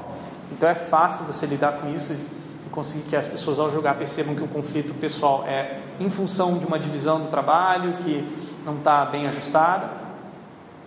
É, já fica um pouquinho mais difícil quando você começa a lidar com barreiras entre departamentos. Você percebe que aquele conflito é porque historicamente aquela, aquela área não conversa com essa e tem vários momentos da história deles que eles se é, bicaram e causaram algumas é, feridas históricas. E por fim, você tem a falta de motivação individual e coletiva geral para fazer parte daquela atividade. A pessoa não sabe por que, que ela está ali. Ela está simplesmente atuando é, sem, um, sem um motivo. Então isso é bem difícil de resolver quando você está nesse nível, por isso é nível hard. Então vamos ver uh, um estudo de caso aqui no Hospital de Clínicas do Paraná. Uh, o Hospital Expansivo é esse jogo de tabuleiro que eu trouxe aqui para vocês, depois vou mostrar. É um jogo sério, que eu desenvolvi para aprender a lidar com conflitos de motivos num projeto multidisciplinar. Quando a gente fala em jogo sério, a gente está falando de um jogo que tem, não tem a proposta só de, de se entreter ou de se divertir, mas tem a proposta de alguma atividade, ter impacto em alguma atividade séria. Esse termo eu não gosto muito, porque eu acho que jogo sério pode ser bem divertido também, mas é o termo que se utiliza aí na, no mercado. É, ele foi criado a partir de pesquisas com projetos reais de construções de hospitais. Eu fiquei dois anos no total desenvolvendo esse jogo. Foi uma tentativa de comunicar os resultados de pesquisa da, do meu doutorado, de maneira que as pessoas pudessem entender essa, essa tese sem, sem precisar ler a tese. Tá. Então eu comecei a pesquisa através estudo etnográfico, entrevistando pessoas que faziam parte de projetos de hospitais na Holanda. É, foram quatro projetos que eu me lembro que a gente estudou. Durou mais ou menos um ano, um ano e meio essas, essas pesquisas. Eu observava reuniões entre os arquitetos, engenheiros e o pessoal que trabalhava no hospital, né, o pessoal da saúde, e via quais eram os conflitos que eles tinham, e anotando. E aí comecei, a determinado momento, a pensar num jogo, fazer um jogo para trabalhar esses conflitos.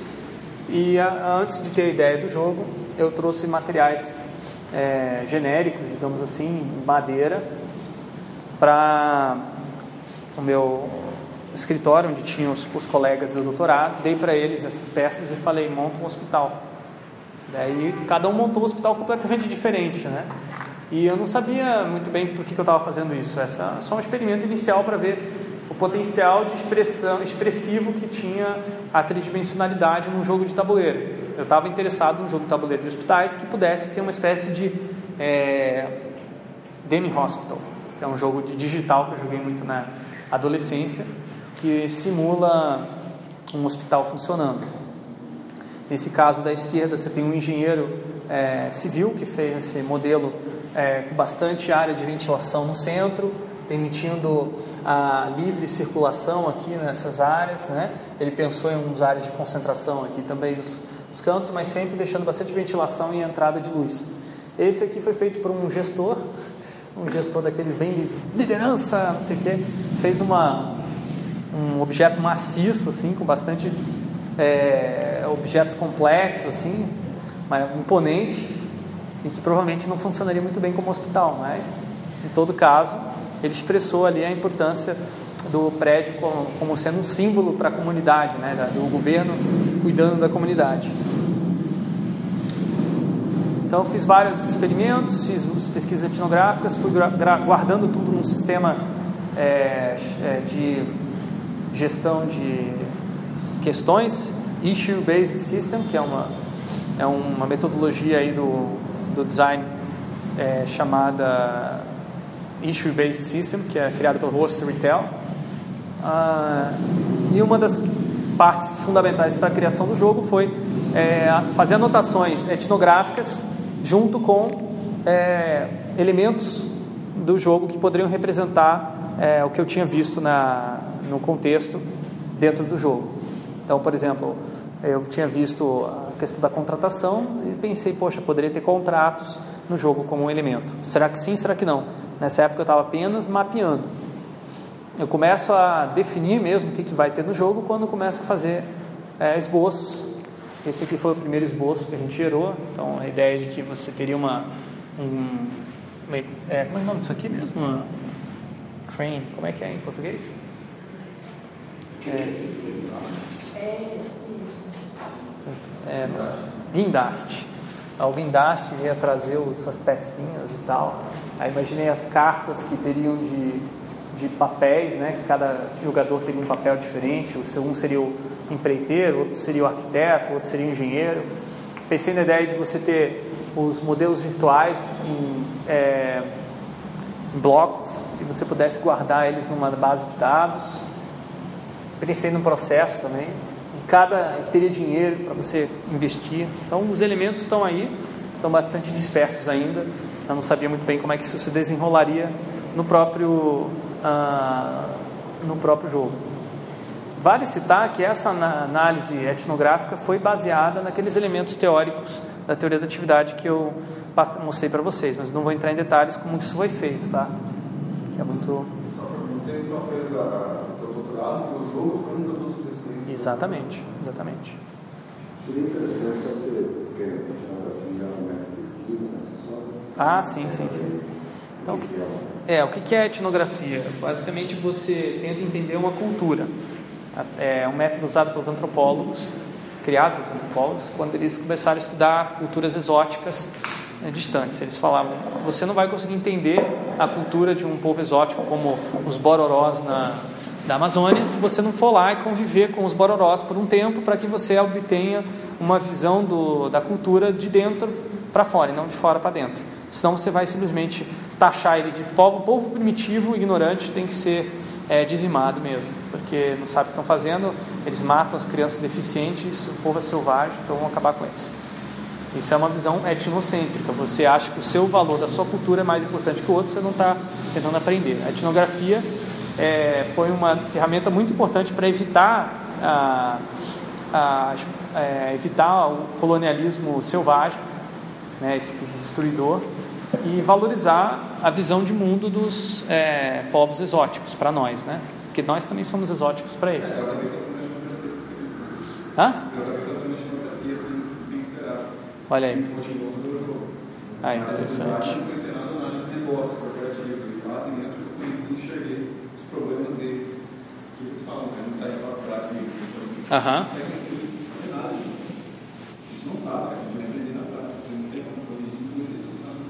Legal.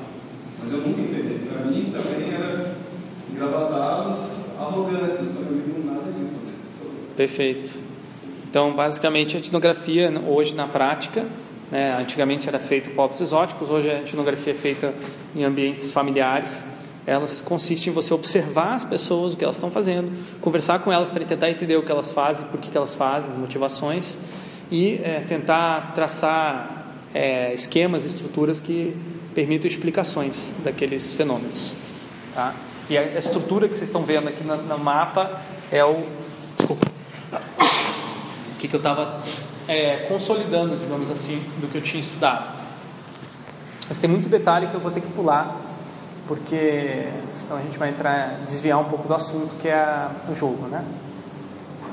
O primeiro protótipo do jogo, é, como vocês podem ver, ele lembra aquela exploração inicial, mas ele já tem uma série de regras, como por exemplo o, é, o grid para você construir as peças do, do hospital, que representariam módulos, né? módulo de recepção, módulo de é, cirurgia, um módulo de farmácia. Você teria a, as cartas com os módulos, com os custos para comprar, você teria... Só que uma coisa interessante é que eu montei esse protótipo sem ter uma noção clara das regras. Eu só pensei os elementos e aí eu trouxe para os jogadores, possíveis jogadores, e falei, inventa. como você acha que poderia jogar esse jogo? E aí eles começaram a interagir com o jogo. Ah, eu acho que poderia ser assim. Talvez eu jogasse assado. Fiz isso com várias pessoas e fui coletando ideias de regras e de processos que fariam sentido para os jogadores. Mais importante é que todo mundo, eu validei que todo mundo ficou interessado em ter um jogo de tabuleiro de hospital que tivesse uma construção tridimensional. Isso não existia na época. Eu acho que ainda não existe um jogo que permite fazer isso. Tem jogos de construção tridimensional, mas não é, com temática de hospital e não com o nível de detalhamento que a gente tem nesse jogo. Eu comecei a pensar na, na mecânica, então, é, usando é, vários é, esboços. A mecânica principal aqui é estava pensando sobre a conexão dos sistemas de água, refrigeração, é, aquecimento, gás. Então, aqui são os canos que estariam passando embaixo. Daí eu ficava na dúvida se vai passar embaixo do, do, dos blocos, por cima, pelo lado.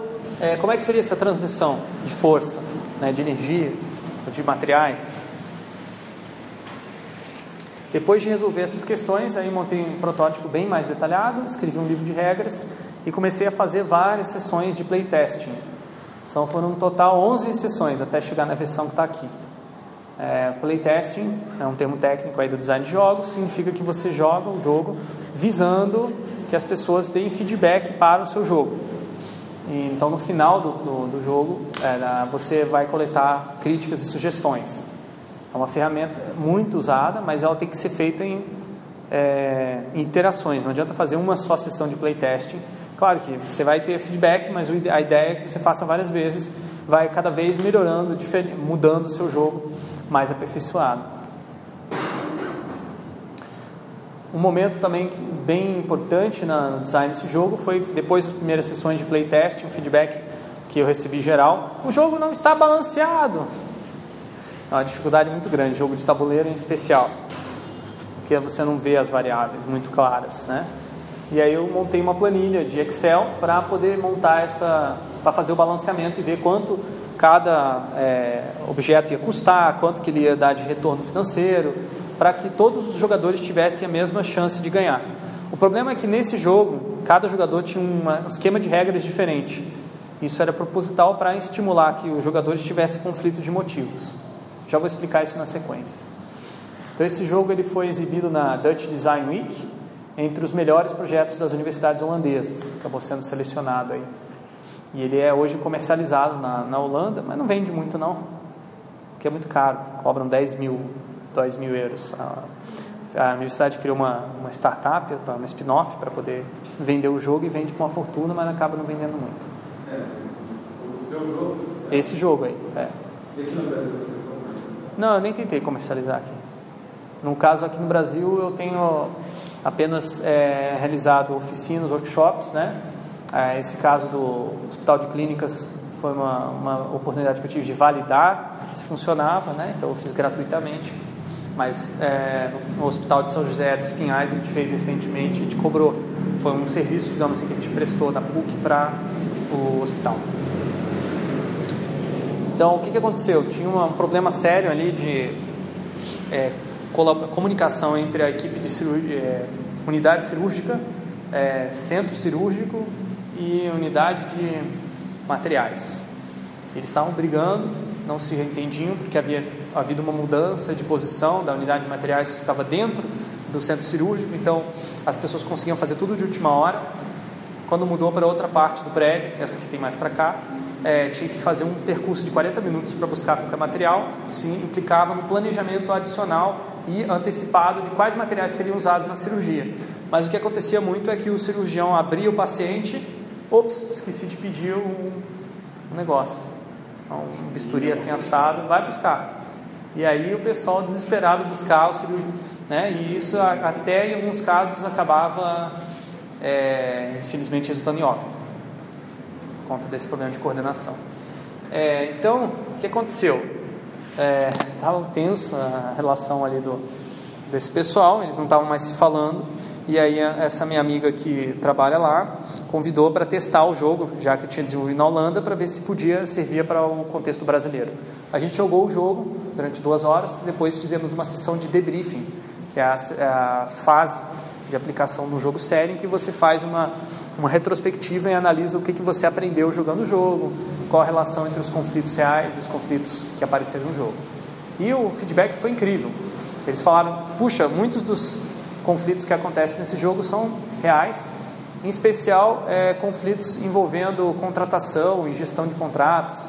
No caso aqui teve um jogo lá que teve até uma formação de cartel entre os empreiteiros que definiram um valor X para licitação prévia, previamente, né? então eles não conseguiram, o hospital não conseguiu diminuir o orçamento para aquele projeto porque os empreiteiros fixaram o preço. É, e aí eles discutiam isso, eles não são empreiteiros, essas pessoas trabalham no hospital e eles estão normalmente do outro lado, da, do lado daqueles que sofrem com a formação de cartéis. e eles trouxeram a baila para discutir essa, esse conflito, como lidar com isso. Também, obviamente, numa época que estava estourando escândalos de corrupção do governo federal, então o tema estava à flor da pele. Então, os conflitos e motivos identificados nessa, nessa jogatina, o planejamento de curto prazo dos gestores de, de baixo nível é independente do planejamento de longo prazo dos gestores de alto nível. Cada um vai para um lado, basicamente. Isso ah, é um problema clássico de gestão do trabalho. Isso. A perspectiva da chefia sobre planejamento é diferente da perspectiva dos funcionários sobre planejamento. Então, não, não, é, não é só que o planejamento é diferente. Eles acham que o planejamento tem que ser diferente. Eles acham que o planejamento é outra coisa. O sistema de colaboração que se deseja nutrir é na, sabotado pelo sistema de pressão e cobrança. Também é outro problema clássico. Hein? Então, esses foram os principais conflitos. Como é que você supera esses conflitos? Desculpa. Não, fica tranquilo a gente propôs então trazer outros jogos é, depois desse jogo de tabuleiro, que esse jogo de tabuleiro ele traz conflito, ele traz motivos extrínsecos nesse jogo, que não eram os motivos que eles estavam lidando. Eles não estavam lidando com o problema de construção do hospital. Eles, embora fossem parecidos os conflitos que apareciam no, no jogo de tabuleiro, que era é, as pessoas não queriam colaborar, cada um ficava olhando só para o seu lado. É, isso é uma similaridade com outras situações é, eu achei inadequado a gente insistir nesse jogo. Falei, vamos trazer jogos mais adequados, específicos para os motivos que eles estão lidando no dia a dia. Então a gente trouxe uma série de jogos derivados aí do, do livro, adaptados do livro Game Storming, que é um livro excelente. Para, são jogos mais flexíveis e simples, que você consegue adaptar em várias situações. O principal deles, eu gosto mais, né, é o mapa da empatia.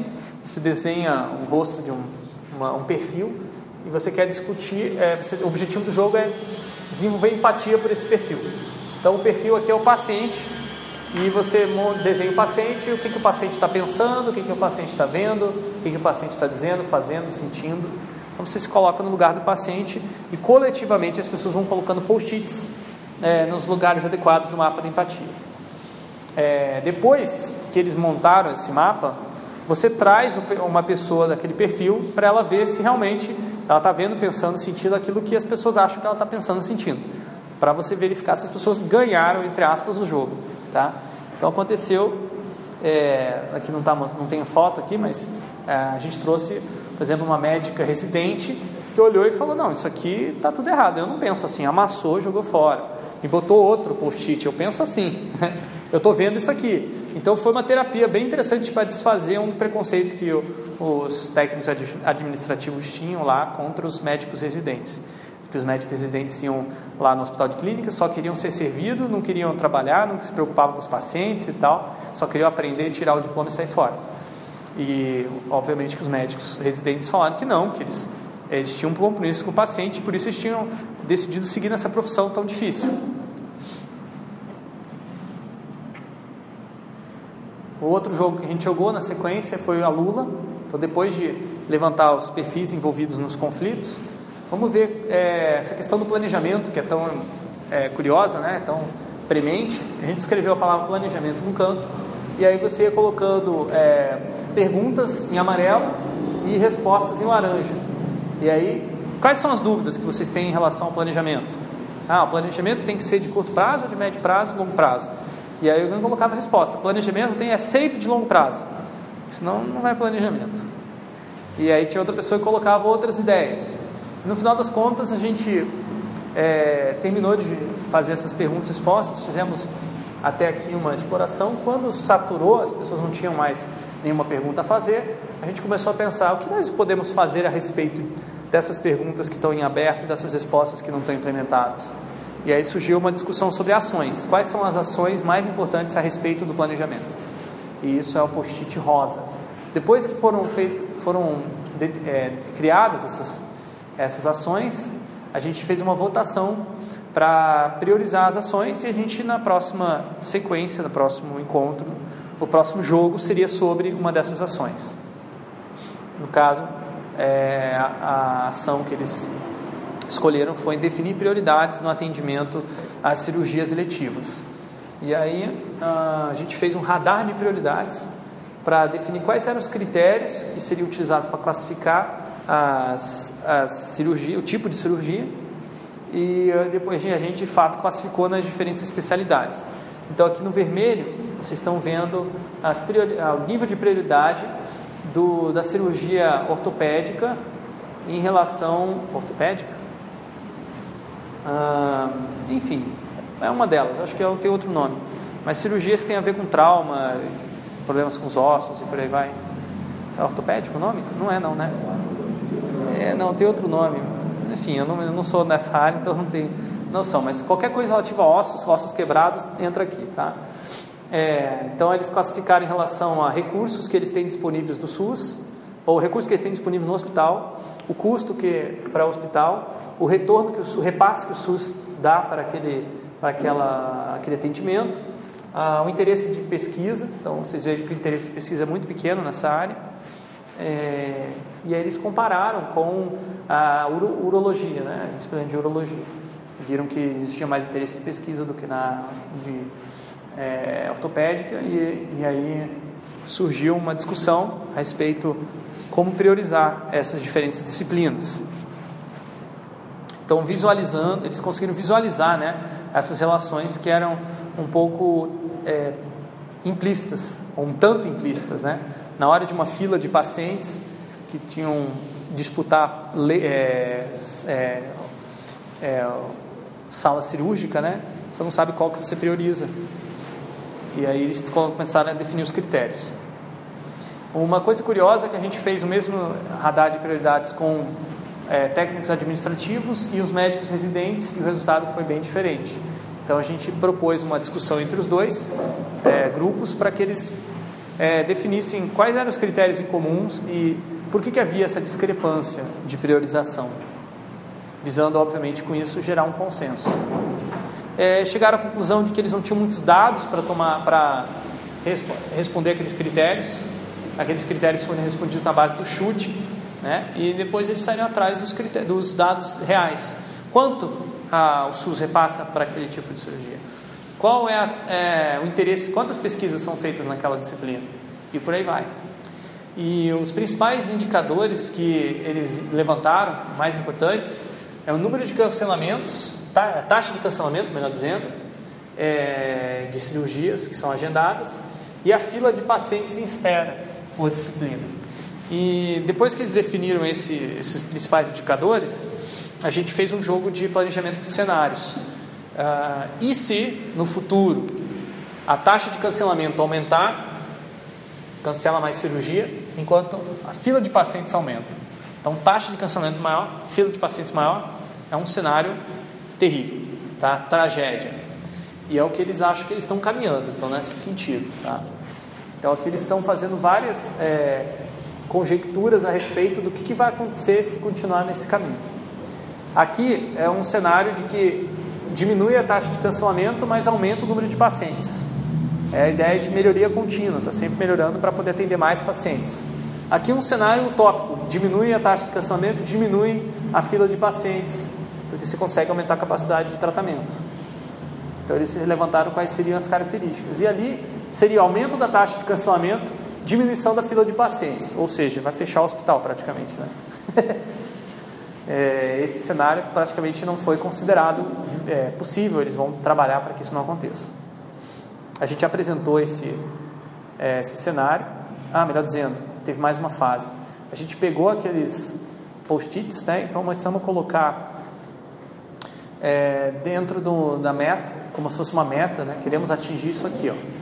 A meta é atender o mais, o, o, o, atender mais com o que temos, rever as filas, ah, adequar ao que tem disponível, né? E o que, que precisa para chegar lá? Então, começa a traçar uma estratégia. E os impedimentos, o que, que impede isso de acontecer? Falta de equipamentos, falta de recursos humanos capacitados. Então, eles estão mapeando colaborativamente aonde que eles querem chegar, basicamente com esse planejamento de cenários. Então, isso aqui foi apresentado para a direção do, do hospital e infelizmente a direção achou legal o trabalho, mas resolveu não dar prosseguimento no processo. Mas mesmo com ah, essa, esse desinteresse da direção, o resultado já foi visível. Própria, as próprias equipes agradeceram a participação desse, reconheceram que a participação nesse processo, desses jogos, melhorou a relação entre equipe, diminuiu os conflitos eventuais, porque ajudou a compreender as dificuldades alheias levantou dados que não, não tinha disponíveis, é, definiu indicadores de performance e gerou uma motivação para aperfeiçoar as rotinas de trabalho. Então, esse foi o resultado dessa, desse processo de mudança organizacional através de jogos. Voltando para aquele ciclo expansivo do Engstrom, dá para descrever esse caso, esse, esse projeto, como um processo que começou na necessidade de planejar versus as emergências que são constantes no hospital. Então, o hospital ele tem que atender emergências, isso é contra a ideia de planejamento. Por outro lado, precisa fazer algo a respeito.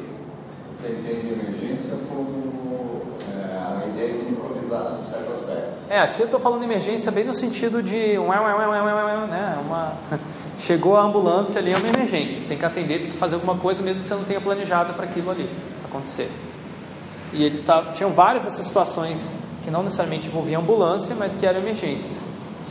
É, e aí você tem um double bind que você não sabe como planejar é, de curto prazo se você, o planejamento de longo prazo não atende, não está conectado. Lembra daquele conflito que existia? Visão entre planejamento de longo prazo e curto prazo? É porque quem está na direção, em geral, não está lidando com as emergências no dia a dia.